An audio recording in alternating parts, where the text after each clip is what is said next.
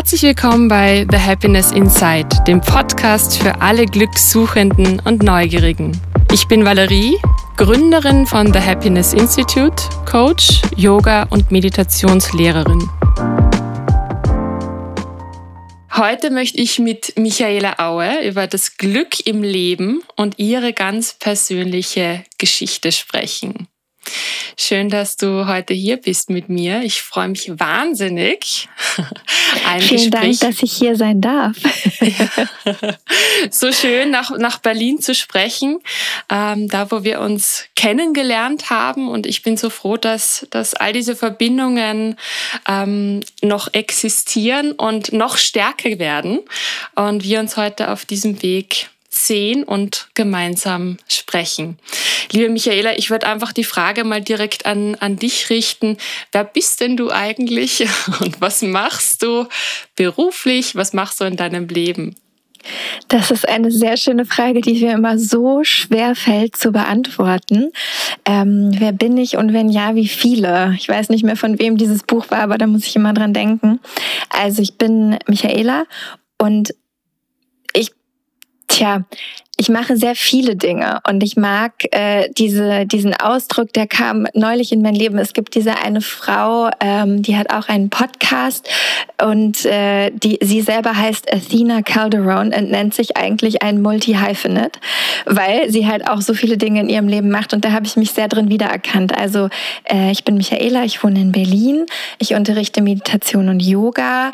Ich habe ganz lange aber in der PR gearbeitet, ganz lange auch Produktion gemacht für Fashion-Shows, für Events. Äh, jetzt gerade mache ich noch Produktionen für äh, Film und äh, nicht für Film, für Video und Foto. Ähm, ja, das sind, glaube ich, so die meisten Sachen. Projektmanagement ist eigentlich alles.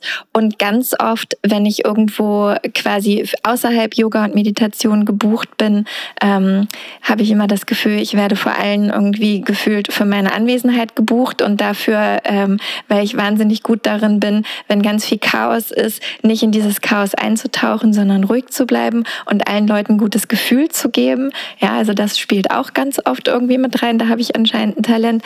Und was ich auch nicht vergessen darf, mit meiner Partnerin äh, Anni habe ich zusammen auch noch einen Podcast, eine Q, wo wir auch über alle Themen rund um Wellness und Gesundheit, sage ich mal so ganz groß, äh, sprechen. Und ich glaube, das war's. Hundemutter bin ich. nicht zu vergessen. mein Ein und Alles, der Hund. Ähm, ja, im Großen und Ganzen trifft's das, glaube ich. Wow, sehr spannend. Ähm, Michael, was, was, du hast ja gesagt, viele, viele Berufe, wenn man so sagen möchte, viele Jobs, viele Aufgaben, ähm, sehr vielseitig. Beruf versus Berufung. Inwiefern spiegelt sich das hier so wieder? Berufung finde ich immer ganz schwierig. Da habe ich auch das Gefühl, dass es nicht nur mir, sondern auch ganz vielen anderen Leuten immer gleich so einen Druck macht, wo man immer denkt, oh Gott, keine Ahnung. Also genauso wie das Wort Purpose bin ich kein Fan von, weil es, es hat immer so eine, ja, wie gesagt, so eine eigene Erwartungshaltung. Man müsste jetzt irgendwie den Planeten und die Welt und überhaupt alle retten. Und wenn man seine Berufung nicht findet, hat man eigentlich sowieso verloren in diesem Leben.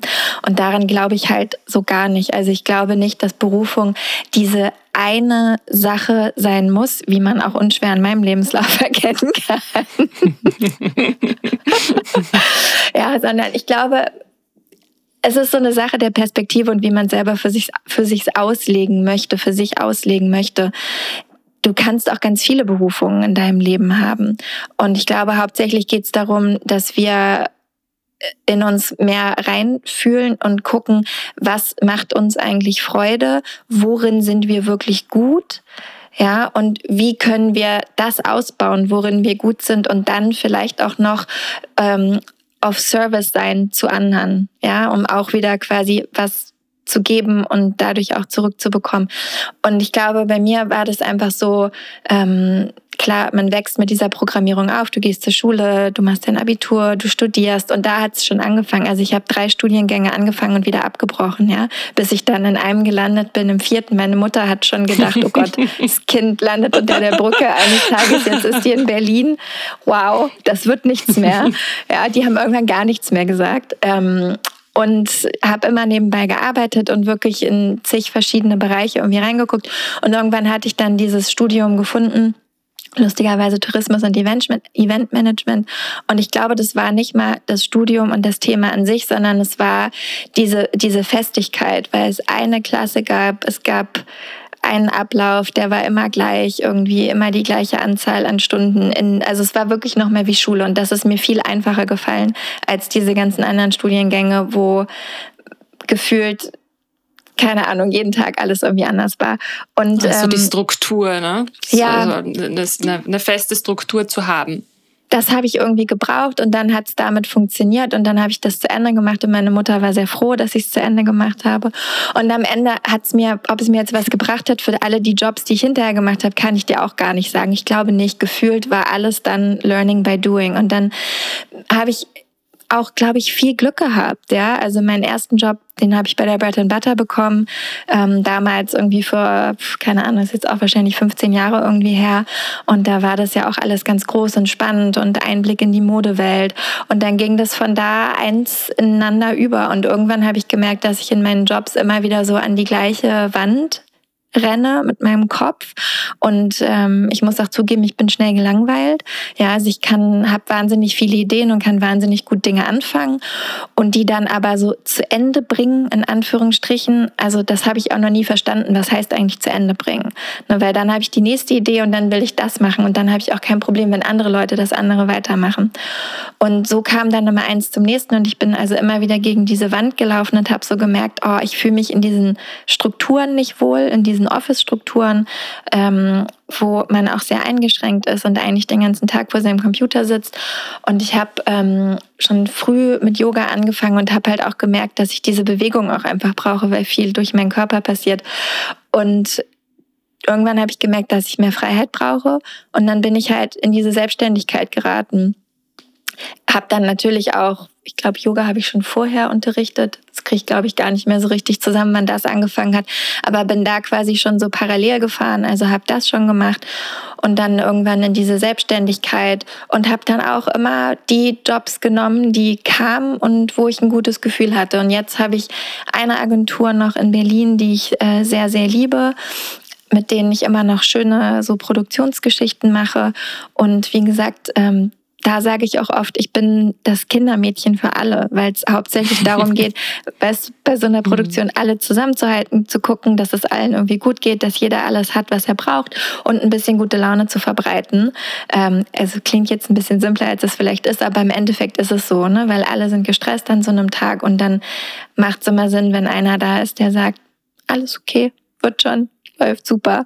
Ja, und das macht mir Freude, weil es immer mhm. tolle Leute sind und weil ich die Agentur liebe und weil die halt eben auch wahnsinnig viel Freiheit einem lassen. Und Yoga und Meditation kamen dann halt immer mehr in meinem Leben. Das mache ich, also praktizieren selber tue ich seit ich 20 bin, also seit fast, ja, seitdem ich 19 bin, seit 20 Jahren. So kommt es ungefähr hin. Ähm, wer rechnet, weiß jetzt auch, dass ich nächstes Jahr 40 werde. Aber okay, darüber sprechen wir ein anderen Mal.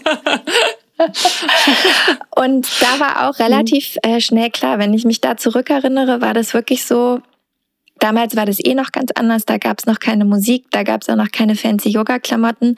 Ja, da haben wir ähm, im Raum für Yoga auf der Chausseestraße in Berlin bei Roland mit dem ersten Lehrer ähm, in seiner Altbauwohnung Yoga gemacht. Der hat da gelebt und hatte sein Yoga-Studio und es war alles sehr simpel und aber sehr schön. Und ich habe schon nach der zweiten Stunde damals zu meiner Freundin gesagt, weißt du was, wenn alles nichts wird, dann werde ich einfach Yogalehrerin und mache irgendwo am Strand so eine kleine Yogaschule auf. Damals habe ich noch über mich gelacht und dachte so, ja, ja.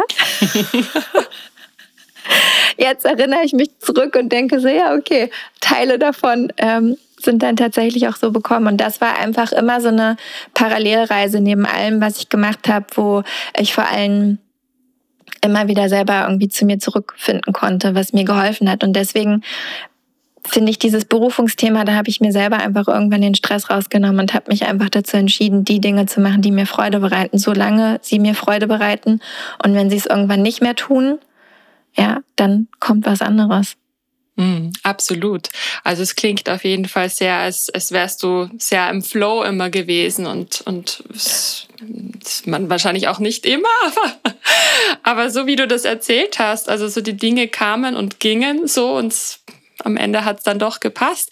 Vielleicht auch, ähm, um, um quasi nochmal so die Brücke auch zu schlagen zu den Themen, die, in denen, denen wir auch so im Coaching-Bereich auch arbeiten. Wir stellen immer wieder auch so die Frage, nach den Werten, die, die dir so wichtig sind im Leben. Nach, kennst du deine Werte, die du für dich so definiert hast und inwiefern kannst du diese Werte vielleicht auch in deinem Leben, in deinem Privatleben, im Berufsleben auch integrieren? Vielleicht ist auch das nochmal spannend zu betrachten aus, aus dieser Perspektive.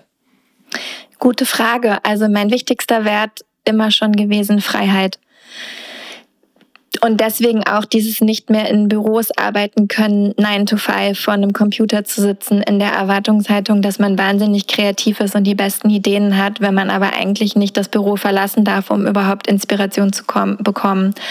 Mhm. Ähm, schon als Kind ja, also die Lieblingsgeschichte von meiner Mutter. Ich hatte irgendwann keine Lust mehr. Ich war vier wahrscheinlich, habe alle meine Kuscheltiere in einen Koffer gepackt und habe mein Köfferchen genommen und bin rausgegangen und die Straße runtergelaufen. Meine Großeltern wohnen neben uns und mein Opa hat mich dann eingesammelt und wollte wissen, wo ich hin wollte. Und ich wollte zu meiner anderen Oma, die in einem anderen Dorf gewohnt hat, weil ich mich mit meiner Mutter gestritten hatte und dachte, es wäre jetzt eine gute Idee, die Kuscheltiere mitzunehmen und einfach in die Freiheit zu laufen. Und ich glaube, da konnte man es schon gut sehen. Und das hat, das zieht sich durch alles durch. Und das merke ich einfach. Ähm, ja, ich brauche auch Struktur, also auch in so Jobs. Ähm, wenn du mir nur hinknallst und sagst irgendwie, keine Ahnung, also wenn du mir gar keinen Rahmen gibst, ist es auch schwierig. Ne? So ein ganz bisschen muss ich wissen, okay, das ist das Ziel, da wollen wir hin. Aber dann innerhalb dessen um wirklich zu funktionieren, brauche ich maximale Freiheit. Ja, einfach dieses Gefühl zu haben, dass da Vertrauen ist, dass ich weiß, wie ich an dieses Ziel komme. Also das ist eine Geschichte. Freiheit drückt sich bei mir auch so aus, wirklich, ähm, was mir jetzt auch mit am allerschwersten fällt. Ich war immer viel unterwegs, also auch dieses regelmäßig rauskommen, also wirklich in, in so eine physische Freiheit zu gehen, reisen zu dürfen, andere Menschen zu treffen, andere Dinge kennenzulernen, Inspirationen zu bekommen. Ja, das fällt mir auch gerade schwer oder lerne ich gerade, wie ich das schaffen kann, wenn ich halt eben nicht raus kann, ne, um andere Dinge zu sehen. Und auch dieses Kopf freikriegen immer wieder hat für mich auch mit Freiheit zu tun und das immer wieder leer zu machen, was da alles drin ist, um immer wieder so quasi zu mir zurückkommen zu können. Also das ist mir sehr, sehr wichtig. Und was auch, ich weiß nicht, ob das unbedingt ein Wert ist, ich muss Dinge selber fühlen und erfahren. Also es bringt mhm. mir nichts, wenn du mir sagst, liebe Michaela, mach das mal so und so. Ja, und dann wird das schon. Das kannst du machen, das aber ich werde es trotzdem ausprobieren. Also auch da Herdplattenkind, ich, du kannst mir sagen, die Herdplatte ist heiß, ich muss meine Hand drauflegen und ich muss es fühlen. Ja? Und ja. dann bin ich so, mhm. ah, ist wirklich heiß. Billy, mein Freund, treibt's in den Wahnsinn, ja, weil der immer so sagt, aber das habe ich dir doch gesagt. Ja, und das ist auch nett von ihm, aber ich muss es selber erfahren. Ich brauche vor allem auch so eine physische Erfahrung, mhm. ja. Ähm, und ich glaube, deswegen bin ich manchmal vielleicht auch mit Dingen etwas langsamer als andere Leute, weil ich auch erst mit Sachen rausgehen und vor allem auch im, im Sinne des Unterrichtens Dinge unterrichten kann, wenn ich für mich die ausreichend gefühlt habe dass ich die selber in meinem Körper verorten kann und dass ich von da rausgehen kann und sagen kann, ah, okay, das ist das, was ich gelernt mhm. habe. Was mhm. resoniert davon mit dir? Also ich glaube, das sind so die Dinge, die, die am wichtigsten sind oder mit denen ich auch quasi selber so am meisten arbeite und die ich über mich selber verstanden habe. Mhm. Super schön. Ja, das selber zuerst zu spüren, zu erleben und aus dem heraus dann auch wirklich authentisch nach außen zu geben, zu gehen. Ja, super schön. Du hast vorher gerade angesprochen, ähm, so das Thema Inspiration holen, auch von außen und in dieser Freiheit. Wir sind ja jetzt im Moment äh, doch sehr eingeschränkt. wo holst du dann deine Inspiration oder deine Motivation vielleicht auch? Also meine Motivation hole ich mir weiterhin bei meinen Lehrern. Die sind Gott sei Dank ja alle online, also die kann man schon alle noch irgendwie erreichen. Und klar ist dieses Gefühl ein bisschen was anderes, als wenn ich vorm Screen sitze oder jetzt mit denen in einem Raum wäre ja, und auch die physische Energie spüren würde. Aber da, glaube ich, konnte ich mich schon ganz gut umgewöhnen, ja. Und ähm, also das ist eine Sache, ne? sei es jetzt, ob ich äh, ganz normal zu Unterrichtsstunden gehe. Ähm, ich mache gerade nebenbei auch wie gefühlt alle zwei Jahre noch ein weiteres Teacher-Training äh, für Meditation, einfach um da auch irgendwie mich weiterzubilden und weiter zu gucken. Das ist halt was, was mir immer wahnsinnig hilft für ganz in Anführungsstrichen normale Inspiration oder für mich normale Inspiration Podcasts, Bücher lesen. Ja, also da habe ich natürlich auch so meine Go-Tos, wo ich hingehe und weiß, okay, das sind Themen, die mich interessieren. Da kann ich einfach zuhören. Ähm, also ich glaube, das sind so die Hauptsachen, die ich mache. Und das mit der Motivation, da versuche ich halt einfach nett mit mir selber zu sein. Ne? Die ist an manchen Tagen größer und an manchen ist die weniger groß. Und das ist auch okay. Es ist halt mhm. keine, keine einfache Zeit. Und mhm. ähm, ich versuche einfach daran zu glauben, dass man irgendwann auch wieder reisen darf und dass man diese ganzen Menschen, die man vermisst, auch irgendwann wieder zu Gesicht bekommt in Real Life. Und bis dahin ähm, streichle ich Amy dreimal mehr am Tag. ja. Das ist auch schön. Ist auch motivierend und, und, und gibt ganz viel. So Definitiv. Ja. Definitiv. Mhm. Sag, und ähm, hast du Rituale oder, oder bestimmte Praktiken? Ich meine, du meditierst und machst Yoga für dich. Gibt es da irgendwas Spezielles, wo du sagst, okay, das ist jetzt so das, was dich glücklich macht, das bringt dich total wieder in deine Mitte zurück und das hilft dir so immediately wieder zu dir zurückzufinden? Also ich glaube, Meditation ist da wirklich ein ganz großer Teil. Mir wird auch immer gesagt, äh, wenn ich mal nicht, also eigentlich meditiere ich wirklich jeden Tag. Und falls meine Phase da ist, wo ich das nicht mache, wird mir dann meistens nach ein paar Tagen gesagt, kannst du bitte wieder meditieren, du wirst unausstehlich. Es wirkt sich also auch aufs, auf dein Umfeld aus. Ja? Definitiv. mhm. das ist ein großer Teil, einfach um mich morgens einmal zu sammeln. Also ich bin ein Morgens-Meditierer. Da habe ich am meisten im wahrsten Sinne des Wortes Headspace dafür. Abends bin ich auch für Arbeit nicht mehr zu gebrauchen. Sobald es dunkel wird, bin ich auf der Couch und dann ist auch irgendwie alles vorbei. Mhm. Und Bewegung, also das, äh, das war auch schon immer so, auch schon als Kind und das hat sich auch durch mein ganzes Leben durchgezogen. Also ich muss im besten Fall mich einmal am Tag wirklich bewegen und auch irgendwie ins Schwitzen kommen. Manchmal reicht auch der Spaziergang, aber auch da, wenn es zu lange in Anführungsstrichen nur der Spaziergang ist, dann reicht es halt irgendwann nicht mehr. Ne? Und ähm, ich bin ein großer Fan von Ne Class, ähm, wer es kennt aus, äh, aus Amerika, aus New York, Taryn Toomey, ähm, auch so, also einfach eine Bewegungsform, die ich so vorher noch nicht kannte, die glaube ich niemand so vorher kannte. Die mixt ganz viele Dinge zusammen und ich habe die vor, ich glaube, fünf oder sechs Jahren in New York entdeckt. Damals hatte die auch noch gar nicht ihr eigenes Studio und auch in Online-Unterrichten war überhaupt nicht zu denken und ähm, bin dann jedes Mal, wenn ich in New York war, zu ihr gegangen. Es war damals noch im Tanzstudio von ihren Töchtern und das hat äh, so einfach immer so viel ausgelöst. Und das gibt's jetzt online. Und dann äh, sage ich immer, ihr zu Hause, ich gehe mal kurz mit der Frau hüpfen und gehe ins Schlafzimmer. Was genau, was genau passiert denn da? Das macht mich jetzt ganz neugierig. Das ist halt so eine Mischung aus High-Intensity-Training, aus, mhm. aus Yoga, aus Mindfulness, aus Meditation. Du benutzt deine Stimme und äh, es basiert ganz viel auf Musik. Also du machst ein eine Bewegung für die Länge von einem Song. Und was halt passiert, ist ähnlich wie beim Kundalini Yoga auch. Du wirst halt, also dein Körper und dein Verstand werden halt getriggert, weil wenn du fünf Minuten lang Burpees machen sollst zu einem Song, ist es ganz klar, dass du irgendwann eine Konversation mit dir selber hast, ne? die meistens so ist, boah, kein Bock mehr, wie lange dauert das noch? Was für ein Quatsch, warum mache ich das eigentlich? Kann das nicht, will nicht mehr, ja, so diese ganzen Sachen. Und das gibt dir halt einfach immer wieder die Chance, zuzuhören und zu überlegen, möchte ich wirklich in dieses Selbstgespräch einsteigen oder nehme ich mir die Freiheit zu sagen, ja, und gehe zurück zu mhm. der Übung und zur Atmung. Mhm. Und das ist halt wie bei Meditation auch, wie im wahren Leben auch genau diese Aufgabe, die wir immer haben. Wir werden immer wieder mit irgendwelchen Triggern, mit irgendeinem Widerstand, mit irgendwas konfrontiert. Und wir haben die Entscheidung zu sagen, möchte ich da jetzt drauf eingehen? Ist es wirklich notwendig? Oder kann ich das auch lassen? Kann ich es irgendwann anders regeln? Oder muss ich es überhaupt regeln? Ja, ist das überhaupt mhm. mein Platz, das zu regeln?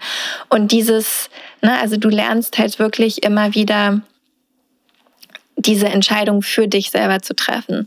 Ähm, mal abgesehen davon, dass es dich auch einfach ins, äh, ins Schwitzen bringt, was mir, wie gesagt, auch ganz gut tut und vor allem auch in deinen Körper und du danach wirklich präsent bei dir selber bist, hilft mir das mit am allermeisten. Ne? Aber auch so, also wir haben unser Home Gym echt ausgebaut. Es gibt eine Klimmzugsstange, es gibt wow. Gewichte. alles da. es ist alles da. Ähm, und ich kann wirklich dann machen, was ich will, weil mhm. manchmal mache ich auch wirklich gerne so klassische Gewichtssachen, meine Handstandübungen, einfach mhm. auch. Und es ist für mich alles ein Weg, meinen Kopf abzuschalten, im Körper zu landen und mal alles andere beiseite zu tun, ne, um dann danach mhm. zu gucken, okay, wo bin ich eigentlich jetzt? Mhm. Mhm. Ja, also ich muss ja auch sagen, also vielleicht erklärst du dann nochmal ganz kurz, was man sich unter Kundalini-Yoga vorstellen kann für alle, die das noch nicht wissen. Ähm, ich kam ja schon mehrmals in den Genuss, deine Klassen mitzumachen und ähm, kenne das Spiel ähm, der Stimmen in meinem Kopf, ähm, die mich sehr herausfordern, ähm, weil viele Übungen sehr lang sind, sehr anstrengend sind. Und äh, da zu erkennen, ist es jetzt der Körper, der sagt, er kann nicht mehr, oder ist es tatsächlich einfach der innere Widerstand, der sagt, hör auf, es muss jetzt irgendwie was anderes passieren. Ähm, das ist schon sehr herausfordernd tatsächlich. Ähm, ja, vielleicht mal kurz ein paar Worte zum Kundalini selbst. Also ich glaube, das nochmal vorab, diese Stimmen im Kopf, ne, die kennen wir alle nicht nur vom Kundalini-Yoga, die sind irgendwie jeden Tag da. Und das ist immer wieder die Herausforderung, welcher Stimme möchte ich jetzt eigentlich zuhören?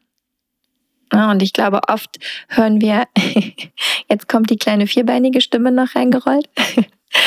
oft hören wir eher der negativen Stimme zu, ja, und schenken der mehr Vertrauen als der positiven was halt sehr schade ist, weil wir es mhm. halt einfach nicht uns selber nicht die Erlaubnis geben, wirklich liebevoll zu uns zu sein, sondern einfach dieser Druck auch von außen und äh, der so über Jahre in der Gesellschaft oder Jahrzehnte, Jahrhunderte aufgebaut wurde, einfach so groß ist, dass wir halt automatisch eher der negativen Stimme folgen und immer denken, es muss noch besser und noch mehr und das reicht nicht und was nicht alles. Und Kundalini-Yoga für mich ist einfach ein super Tool, um da auf eine schnelle Art und Weise einfach noch ein bisschen tiefer zu gehen. Und am Ende ist es äh, einfach eine, eine Art von Yoga, wo du Bewegung, Atmung, Mudren, also Handbewegung, Mantra, Gesang, alles miteinander verbindest. Und auch da machst du halt ähm, eine, eine Bewegung für eine bestimmte Zeit. Ja, manchmal sind die Bewegungen größer, manchmal sind sie kleiner. Ähm, machst du für eine bestimmte Zeit und hast halt eben genau das gleiche Spiel, dass du eben auch im besten Fall mit deinem Widerstand konfrontiert wirst und dir halt die Chance gibst, dir den anzugucken, wenn du den angucken willst. Ähm, was ich auch noch sehr liebe am Kundalini-Yoga sind die Meditationen, weil es halt alles eher so bewegte Meditationen sind, teilweise mit Atmung, teilweise mit, mit einem Mantra, also wo du chantest. Und du kannst hier einfach auf, also A, für Leute, die noch nie meditiert haben, habe ich oft das Gefühl, dass es einfacher ist, weil du direkt eine Aufgabe hast, in Anführungsstrichen. Ja, also du musst nicht da sitzen und hast so dieses Gefühl, okay, jetzt darf ich für elf Minuten an nichts denken, was sowieso Quatsch ist, aber egal.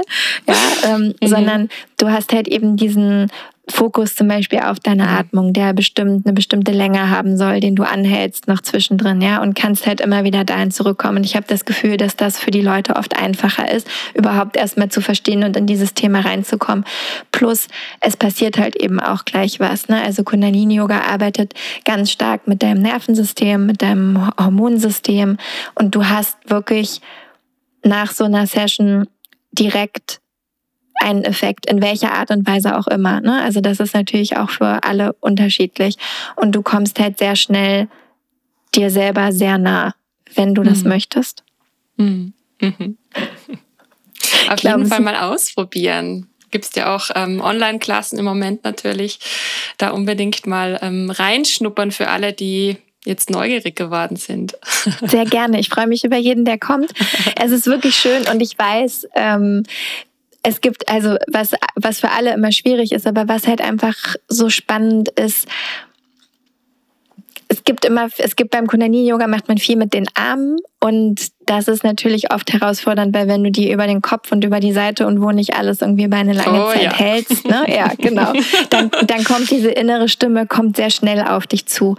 Und was mir geholfen hat, ist einfach das auch so ein bisschen als, ähm, als Experiment zu betrachten. Ja, also es geht auch gar nicht darum, da irgendwas richtig oder falsch zu machen oder lange. Und du kannst auch leider keinen Blumentopf gewinnen mit Kundalini-Yoga, auch wenn man sich das vielleicht oft irgendwie wünschen würde, sondern es ist wirklich dieses Experiment mit dir selber. Und ich glaube, das kann auch noch mal auf das abzielen, was du am Anfang gesagt hast, diese, dieser Widerstand. Ne? Ist das wirklich, ist das wirklich mein Körper, der nicht mehr kann, oder ist es die Stimme in meinem Kopf?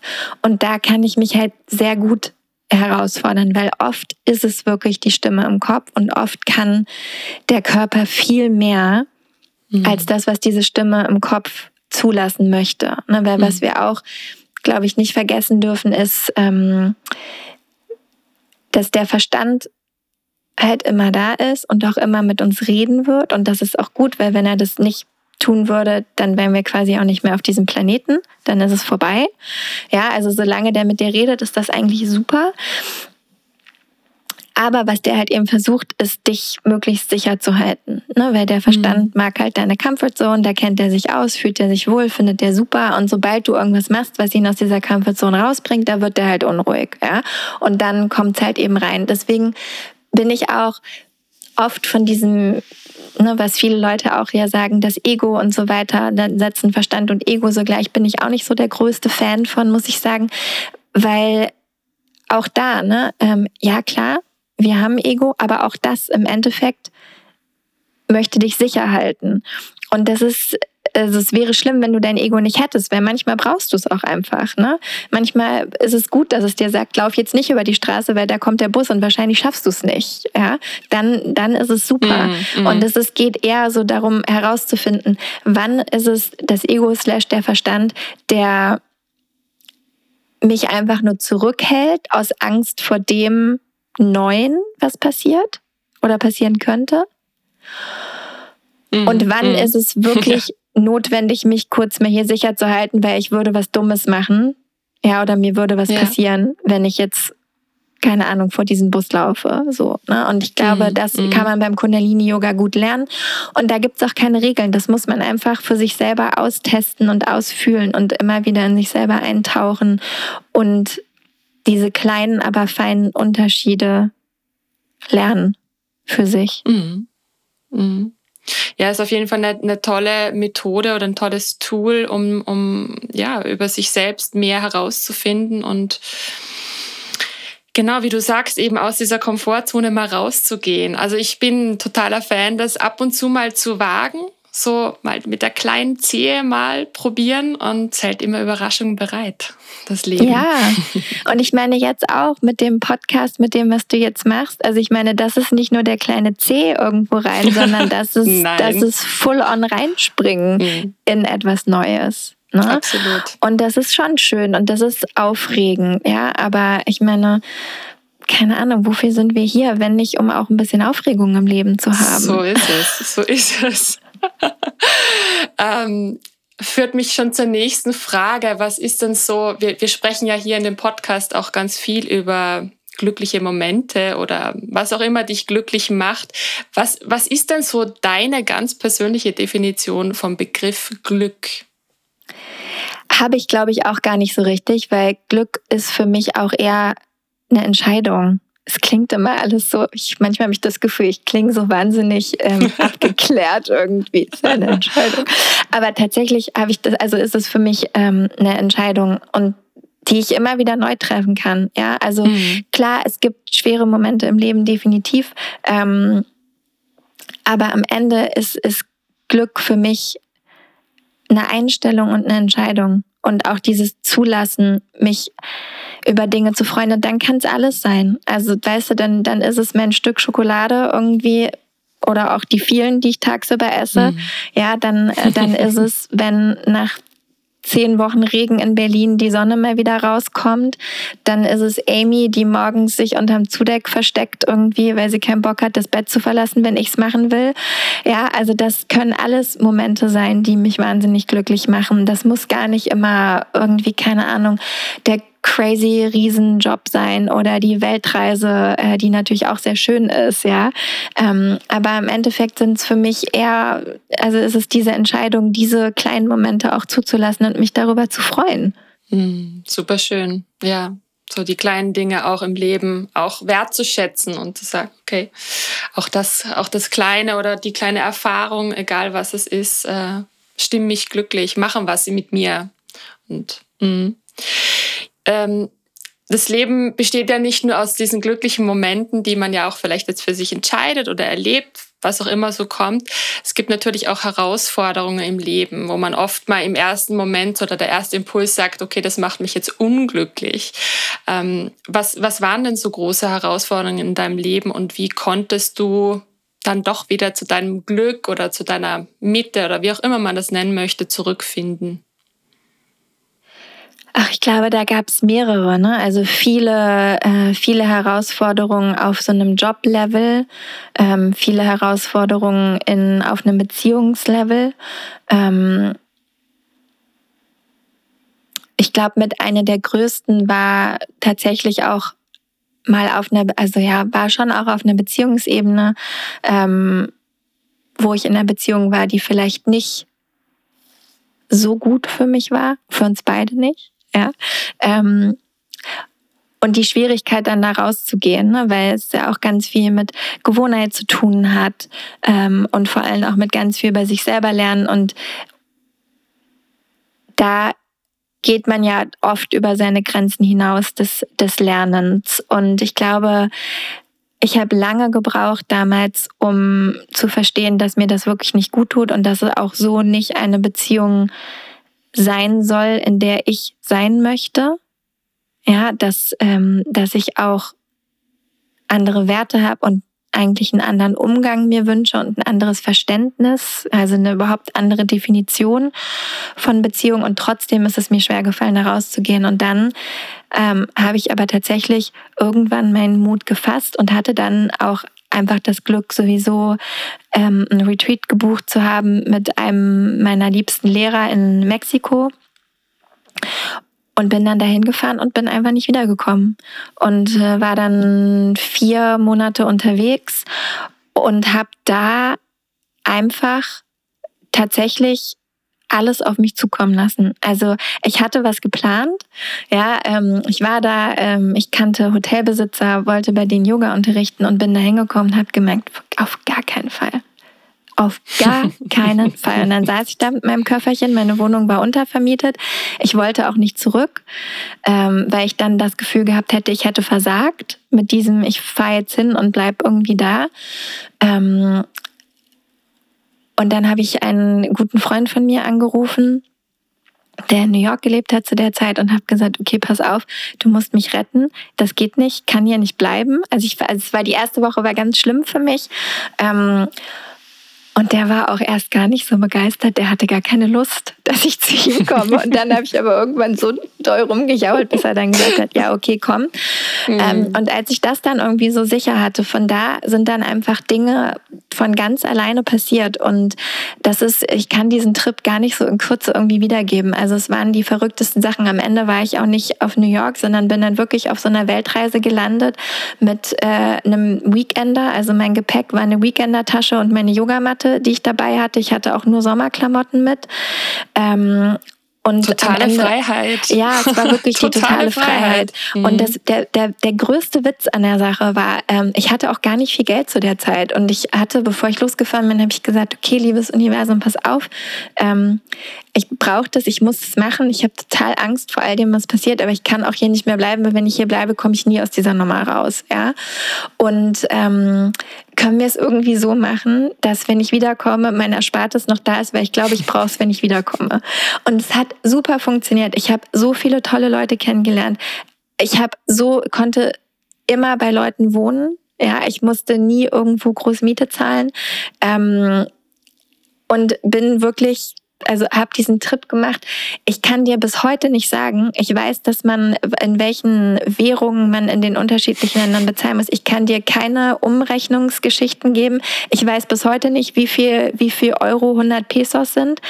Und das ist das Verrückte, wo ich heute noch manchmal dran denke. Ich habe einfach das gemacht und es ist wirklich gut gegangen. Ich bin nach Hause gekommen und ich hatte mein Erspartes noch. Ja, und das war so ein, ein verrücktes Erlebnis. Das war auch komplettes Loslassen und einfach von Tag zu Tag leben. Da gab es keinen Dreijahres- und keinen Fünfjahresplan, sondern da gab es maximalen 24-Stunden-Plan und das war schon viel. Eigentlich war es ein 12-Stunden-Plan.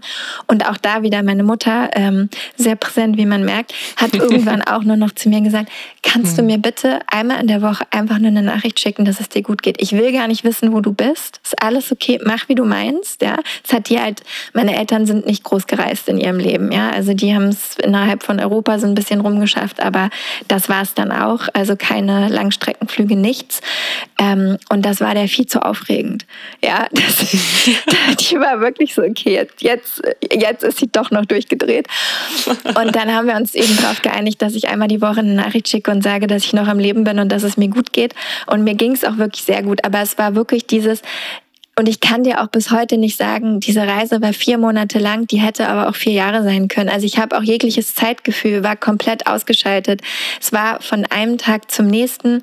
Die Dinge sind passiert, die Menschen sind gegangen und gekommen. Ähm, am Ende bin ich dann doch noch bei diesem Freund in, in New York gelandet, der dann auch noch seinen Schrank aufgemacht hat und gesagt hat, hier, das sind meine Sachen, bedien dich, sich meine Sommerschuhe angeguckt hat und gesagt hat, okay, pass auf, aber Schuhe musst du dir echt kaufen. So nehme ich dich nicht mit. Dann habe ich mir ein paar neue Schuhe gekauft, ja, und bin dann irgendwie, war noch, keine Ahnung, vier Wochen bei ihm ähm, und bin vier Wochen in Jungsklamotten rumgelaufen. Und hatte die beste Zeit. Es war wirklich der beste Trip, den ich je in meinem Leben hätte machen können. Und und klar, das heißt jetzt nicht, dass man bei schweren Entscheidungen ähm, immer gleich irgendwo hinfahren muss. Ne? Man kann die durchaus auch an Ort und Stelle mit sich regeln. Und das war auch gut, weil ich nämlich zwischendrin auch mal mit einem Freund von mir telefoniert habe und der meinte nur zu mir, as long as you are still running towards something and not away from something. Mhm.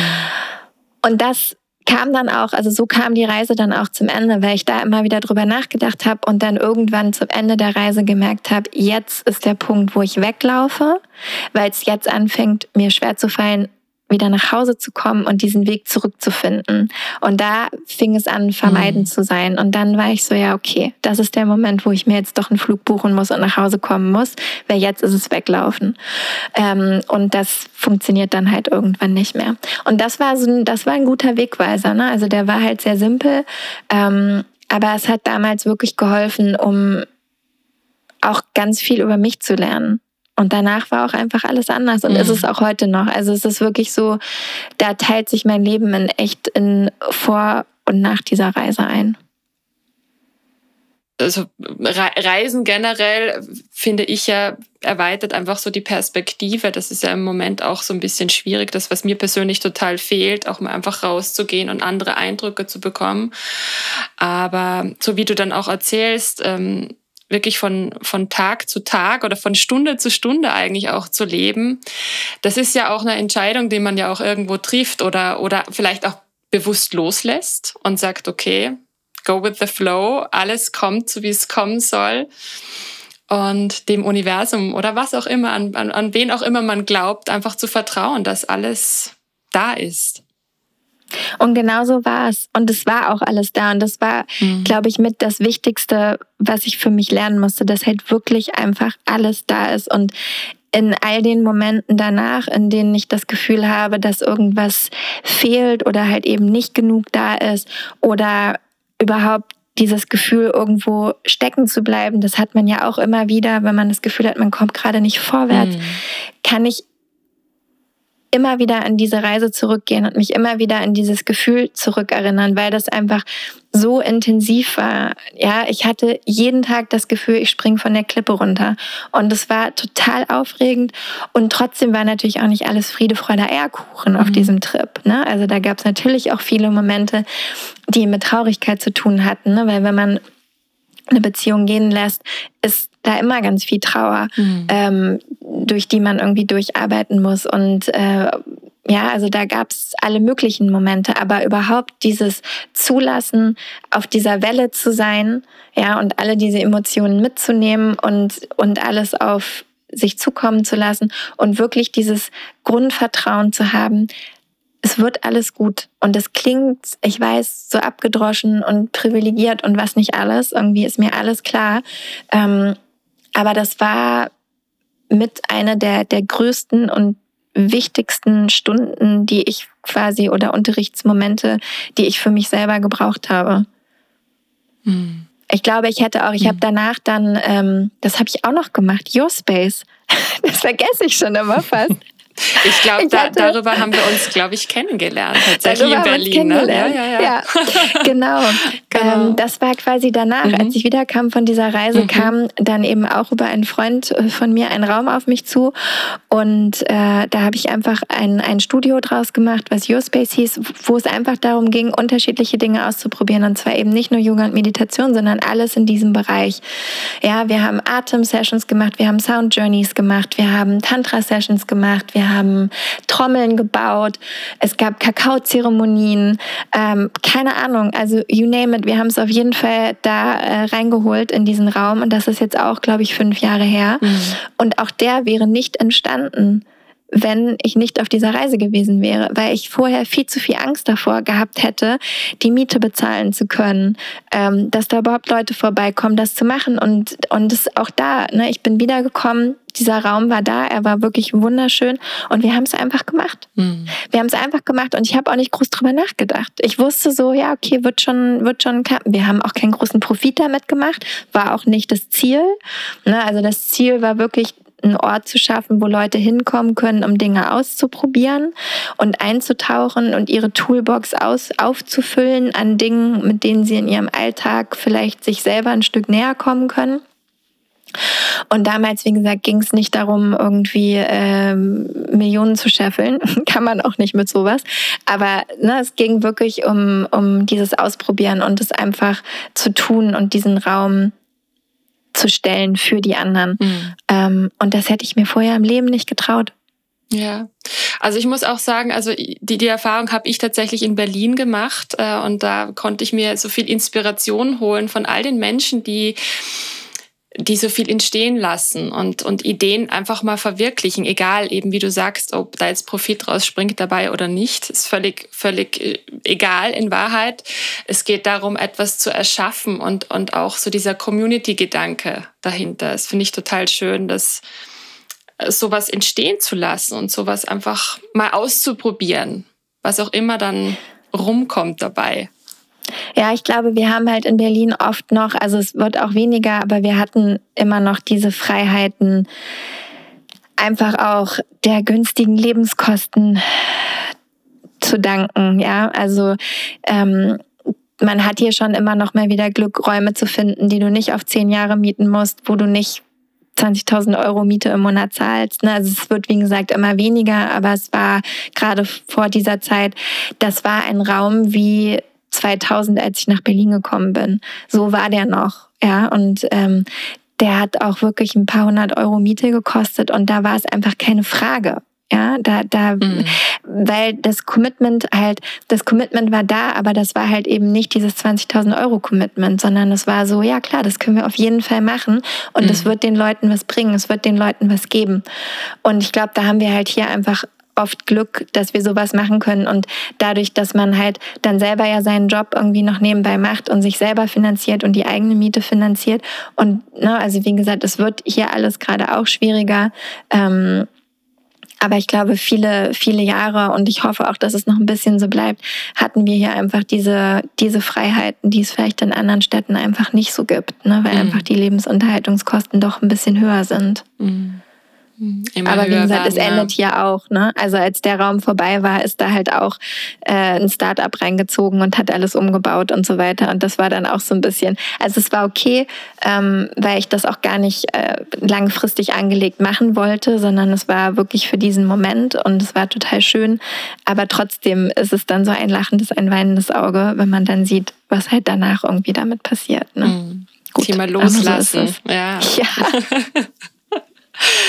ähm, wofür, wofür möchtest du dir dann eigentlich gerne mehr Zeit nehmen, jetzt und in der Zukunft?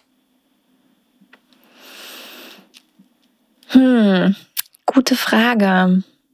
Wofür möchte ich mir mehr Zeit nehmen? Ich, also ich glaube, was mir schon immer am Herzen gelegen hat, und ich kann auch gar nicht sagen, woher das kommt. Ähm, ich unterrichte wahnsinnig gerne. Und ich wünsche mir sehr, dass Leute verstehen, dass es bei all dem, was sie tun, kein richtig und kein falsch gibt. Ja, und dass es ein, was es gut für mich gibt und dass man sich selber die Erlaubnis gibt, sich um sich selber zu kümmern und das halt eben nicht mit Egoismus oder Narzissmus gleichsetzt, sondern mit dem Verständnis dafür, dass wenn ich für mich selber sorge, bin ich in der Lage, für andere zu sorgen. Ja, und das auch aus der Intention heraus zu tun. Und dann eben noch zu verstehen, dass es auch da darum geht, immer wieder neu zu gucken, wie kann ich denn für mich sorgen? Wie macht es denn jetzt gerade Sinn für mich? Was ist das, was jetzt gerade funktioniert? Ähm, weil ich glaube, das hat mich so lange Jahre gekostet, das rauszufinden, dass es nicht eine Lösung für alle gibt, dass ich ich nenne es jetzt mal die eigene Praxis, ändern darf im Laufe der Zeit, dass die nicht immer gleich ist und auch nicht immer gleich sein muss. Vielleicht sind Teile davon gleich, vielleicht aber auch nicht. Mhm. Und das ist, dass wir uns ständig ja selber auch wandeln, ja, und immer wieder durch neue Phasen laufen und durch diese Phasen sind halt dann begleitet im Zweifelsfall von einer Praxis, die sich mit dieser Phase ändert. Ja, weil manchmal ist man auch einfach mit bestimmten Dingen fertig. Ja, also ich habe auch früher Dinge gemacht oder Arten von Yoga gemacht. Ich habe ganz lange Jahre Ashtanga gemacht. Damit bin ich durch. Das werde ich mhm. nie wieder machen. Mhm. Ja, weil einfach das für meinen Körper nicht mehr funktioniert. Mhm. Ja, der hat das früher super hinbekommen mit Mitte 20, Knaller. Jetzt mit Ende 30, forget it. Mhm. Ja, wird nicht passieren. Gab auch eine Trauerphase, fand ich ganz schwierig. Musste ich loslassen, musste ich mich von dem Gedanken verabschieden, irgendwie, wo ich immer dachte, mein Körper kann alles, dass er das jetzt halt, dass es er es vielleicht noch können würde, aber dass es nicht gut für ihn wäre auf lange Sicht gesehen. Ja. Mhm. Ähm, und jetzt mache ich halt andere Sachen. So, und diese eigene Erlaubnis, wirklich das zu tun, was für dich gut ist in dem Moment. Das würde ich mir halt einfach wünschen, dass das mehr und mehr in den Köpfen einsinkt und dass das, wie gesagt, nichts mit Egoismus oder mit irgendwas zu tun hat, sondern dass das eine ganz schlaue Überlegung für einen selber ist. Weil wenn man das nicht tut, wenn ich für mich selber nicht sorge, kann ich eben auch nicht für andere sorgen. Absolut. Du sprichst mir aus dem Herzen. Also schönere Worte könnte ich niemals finden. ja, wenn du fünf Minuten Sendezeit hättest in der TV Primetime. Vielleicht gibt es eines Tages die Chance. Wie würdest du diese fünf Minuten nutzen? Welche, welche Message wäre deine Message für die Leute da draußen? Ich glaube, ich würde mit den Leuten drei Minuten lang die linke Nasenlochatmung machen und sie danach einfach mal kurz die Hand das? aufs Herz legen. Was ist das? Ganz einfach. Du musst einfach nur mit deinem rechten Zeigefinger dein rechtes Nasenloch verschließen und dann atmest du lang und tief durchs linke Nasenloch. Und das bringt dich halt sofort in einen ruhigen Zustand. Ja, also dein, äh, dein linkes Nasenloch ist mit deiner rechten Gehirnhälfte verbunden.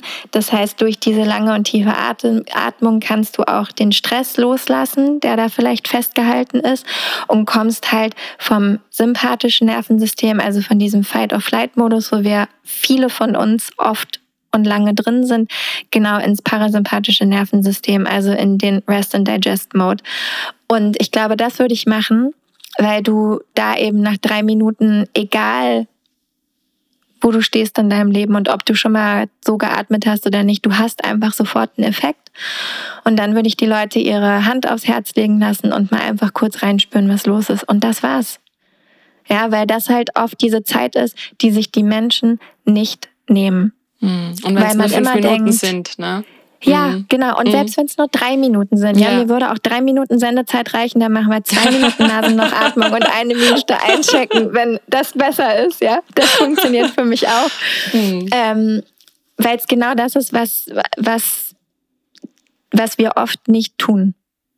Weil wir immer eine Ausrede finden, dass wir doch noch die Brotdose packen müssen oder doch noch die Wäsche abhängen oder doch, keine Ahnung, das Telefon in der Hand haben oder was weiß ich, was die Ausreden irgendwie sind. Alles andere ist wichtiger.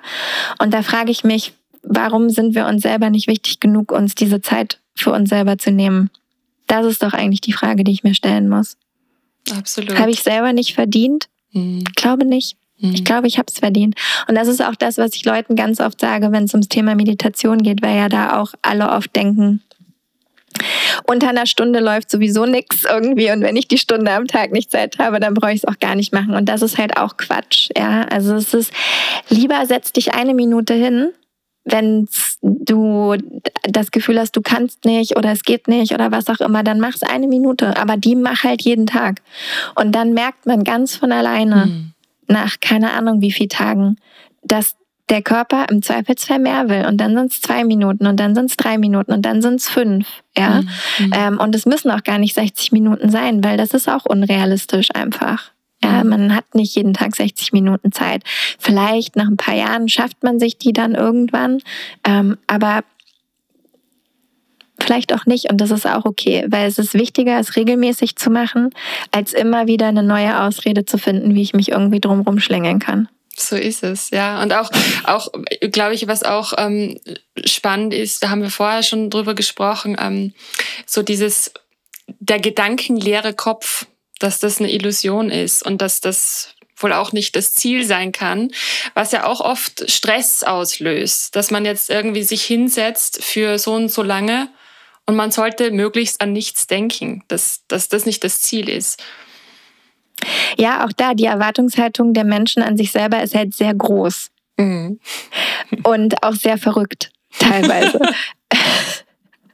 also es, es, ist, äh, es ist wirklich so. Und das hat, glaube ich, auch ganz viel also es ist ganz viel Programmierung einfach, die, die von irgendwo mitgekommen ist, irgendwelche Missverständnisse darüber, die sich so eingebrannt haben und dann halt eben diese Erwartungshaltung hervorrufen, dass wenn ich meditiere, ich eine Stunde lang keine Gedanken im Kopf habe. Und ich finde es, also ich finde spannend, immer wieder auch zu verstehen, wo das eigentlich herkommt ähm, und dann aber auch immer wieder das aufzulösen. Und oft hilft es den Leuten, wenn man dann sagt, pass auf, es geht ja gar nicht darum, also du wirst immer Gedanken haben, ne? haben wir vorhin schon gesagt. Das ist das, was der Verstand macht und wieder dich auf Trab hält und wieder vor allem auch versucht, dich sicher zu halten.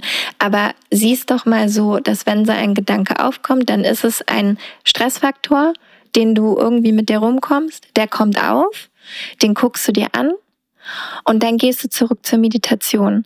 Ja, und wenn du den hast aufkommen lassen, dann hast du deinen Job schon gemacht. Mhm. Und dann nützt es auch nichts, dann noch 50.000 Minuten drüber rumzudenken, weil da war der Stress. Ja, dann kannst mhm. du den gehen lassen und kannst zurück zur Meditation kommen. Und das machst du wieder und wieder und wieder und wieder. Und ich glaube, da ist auch noch so ein bisschen die Krux, dass wir halt in der Zeit, in der wir leben, immer das Gefühl haben, wenn wir etwas tun, müssen wir es direkt können. Ja, genauso oh, ja. wie, ähm, ja. also deswegen mhm. diese ganzen, diese ganzen Yoga-Accounts, wunderschön, tolle Frauen, crazy Posen. Viele davon waren, haben Akrobatik gemacht, Ballett, keine Ahnung. Klar kriegen die ihr Bein hinterm Kopf, ja. Und das ist Knaller. Aber muss ich das wirklich? Mhm. Bin ich dadurch ein besserer Mensch? Wahrscheinlich nicht. Und vor allem haben die mhm. auch jahrelang dafür geübt die können das ja auch nicht nach einmal, sondern die haben ihre Ballettausbildung gemacht irgendwie, sind da wahrscheinlich auch durch die Hölle gegangen, ja, und können das halt jetzt deswegen. Und das sieht halt jetzt schön aus auf einem Bild. Aber es war halt diese Übungsphase, der die ja. aber niemand sieht und über die ja auch niemand redet.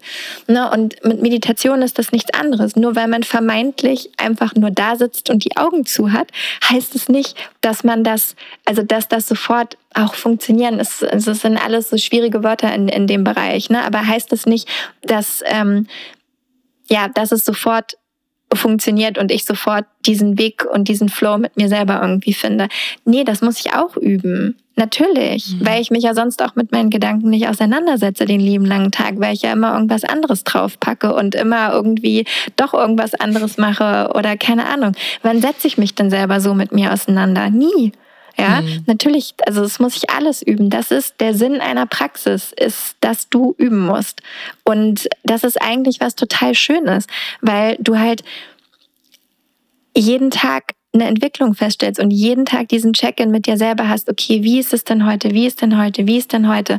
Ähm, ich habe das neulich erzählt, weil wir haben an diesem Monat im März angefangen mit The Art of Being You, auch so eine Sache, über die ich drei Jahre prokrastiniert habe. Es ist also ein Vier-Wochen-Kurs, bei dem wir jeden Tag zusammen meditieren und auch noch ganz viele andere tolle Sachen machen. Und es gibt halt einen Community Space, wo wir äh, chatten jeden Tag und wo euch jeder reinschreibt, wie die Meditation war. Und alleine auch für alle Teilnehmerinnen da durchzuscrollen und zu gucken, wie sich alles ändert über die Tage, ist einfach unfassbar spannend. Mhm. Und auch selber die, diese so die Aufmerksamkeit zu haben für die eigene Praxis. Und meine Lieblingsgeschichte ist äh, sehr simpel von einem von meinen Lehrern, der mir meine Meditation gegeben hat, die ich gemacht habe. Und ähm, die hatte ich 40 Tage gemacht für elf Minuten und das war super. Und dann meinte der so, dann machst du die jetzt noch für 90 Tage, also dann 50 on top quasi. Mhm. Und ich so, ja, mache ich, irgendwie voll der Flow, liebe die. Und er so, jetzt machst du 31 Minuten. Und ich so, ja, Easy, auf jeden Fall. Es war die Hölle auf Erden. Diese 31 Minuten. Ich habe wirklich mhm. gedacht, ich falle von meinem Meditationskissen. Es mhm. kann nicht wahr sein. 31 Jahre. Es war ganz schlimm. Und dann habe ich ihn danach angerufen und habe gesagt, ey, es ging gar nicht. So und so und so. Was sagt er zu mir? Ja, okay, cool. Dann gucken wir mal, wie es morgen ist. Und ich war so, What? Was? Wie? Wir gucken, wie es morgen ist. Was soll das? Und er so, ja, mach's morgen nochmal, sag's mir Bescheid, wie das war. Und ich war echt so, okay, wow, mhm. aber so simpel ist es. Das sind wir wieder bei den Widerständen. Ja. Und auch bei der Komfortzone tatsächlich, weil, ja, wie, wie gehe ich damit um? Mhm. Na, und das, das ist es halt einfach, dieses, dieses mhm. liebevoll mit sich selber sein und sagen, okay, heute war so, lass mal gucken, wie es morgen ist. Mhm. Und das, auch das muss man üben und das klappt auch nicht jeden Tag. Natürlich, irgendwie, dann hat man vielleicht doch nochmal Stress mit irgendwas oder so und dann fällt es einem halt schwer, liebevoll mit einem selber zu sein. Aber alleine das im Hinterkopf zu haben und einmal verstanden zu haben, oh, okay, so darum geht und immer wieder diese, diese Aufmerksamkeit dahin zu bringen, das hilft ja schon. Ne? Und dann komme ich da Schritt für Schritt irgendwie dem Ganzen so ein bisschen näher. Mhm. Aber das, ähm, ja, das finde ich total spannend irgendwie zu sehen und eben auch, aber wichtig zu verstehen, dass es halt eben genau darum geht. Es geht nicht darum, irgendwo anzukommen, sondern es geht darum, dir diesen Weg anzugucken und diesen Weg überhaupt zu machen mhm. und dich da drauf zu trauen und zu sagen, ja, okay, setze ich mich halt morgen wieder hin. Schauen wir mal. Und es geht allen gleich. Ja, genau. Das ist ja auch immer irgendwie sowas, so was Erleichterndes zu spüren. Und gerade wenn man in so einer Gruppe, in einer Community auch sich befindet, den Austausch hat, auch zu spüren, wir alle sitzen einfach im selben Boot und wir strugglen. Nicht nur im Leben da draußen, wir strugglen auf der Matte, auf dem Meditationskissen, wo auch immer. Wir haben alle unsere Ups und Downs und es geht immer weiter. Und die gehören halt auch einfach dazu. Absolut, genau. Ähm, ab, zum Abschluss äh, unseres schönen Gesprächs heute noch so ein paar kurze Fragen. Mhm. Ähm, hast du so ein Soul Food, ein Gericht, das dich total glücklich macht? Schokolade. Schokolade. es, ist kein, es ist kein Gericht, aber tatsächlich. Das zählt auch als Gericht. das ist es leider einfach. Das macht mich immer glücklich. Super schön. Hast du einen mm, Happy Place? Du bist ja sehr viel auf Reisen gewesen. Gab es da so einen Ort, wo du sagst, wow, Magic, das macht dich super glücklich? Da kannst du dich vielleicht auch jetzt in dieser Zeit gedanklich hinbeamen und du spürst sofort, du bist aufgeladen mit, mit Glück, mit Kraft, mit was auch immer dir gerade hilft. Da gibt es ganz viele, aber ich glaube, wenn ich es quasi äh, vereinfachen wollen würde, würde ich sagen, das Meer. Ich bin total gerne am Meer. Mhm. So, und dieses Wasser und das Geräusch von den Wellen, ähm, das hilft. Ja, das verstehe ich. Mhm. Und der Geruch des Meeres, oh mein Gott, ja. Mhm. Ja. Wofür bist du dankbar? Für alles. Also für alles, also ja, ich weiß, aber es ist wirklich so für alles, äh, was bislang passiert ist und für alles, was auch noch passieren wird. Also ähm, und das auch jeden Tag.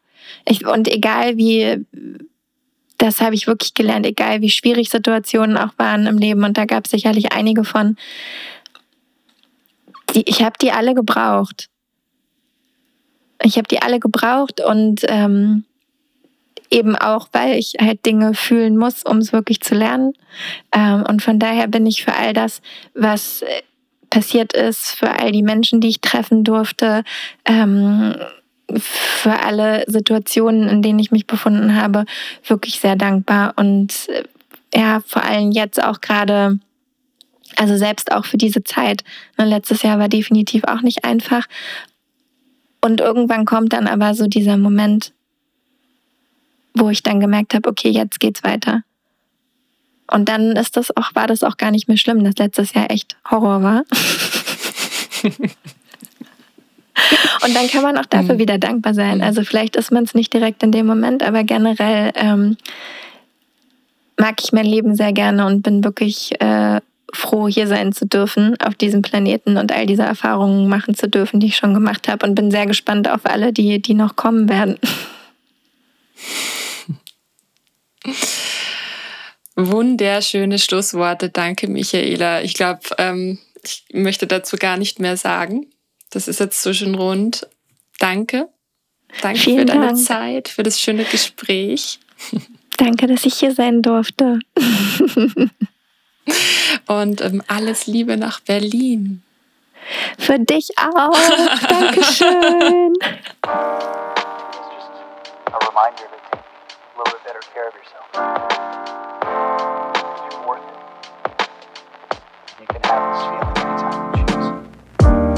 Das war eine weitere Folge von The Happiness Insight, dem Podcast für alle Glückssuchenden und Neugierigen. Danke fürs Zuhören. Ich möchte euch an dieser Stelle Michaelas Yoga- und Meditationsklassen ans Herz legen. Probiert es unbedingt aus. Ich liebe ihre Kundalini-Klassen, auch wenn sie sehr, sehr fordernd, sehr anstrengend sind, aber sie macht das einfach großartig und mit so viel Herz. Ihre Website sowie den Link zu ihrer Instagram-Seite findest du in meinen Show Notes. Und wenn dir dieser Podcast gefällt, abonniere ihn und teile ihn mit deinen Liebsten. Ich freue mich aufs nächste Mal. Deine Valerie.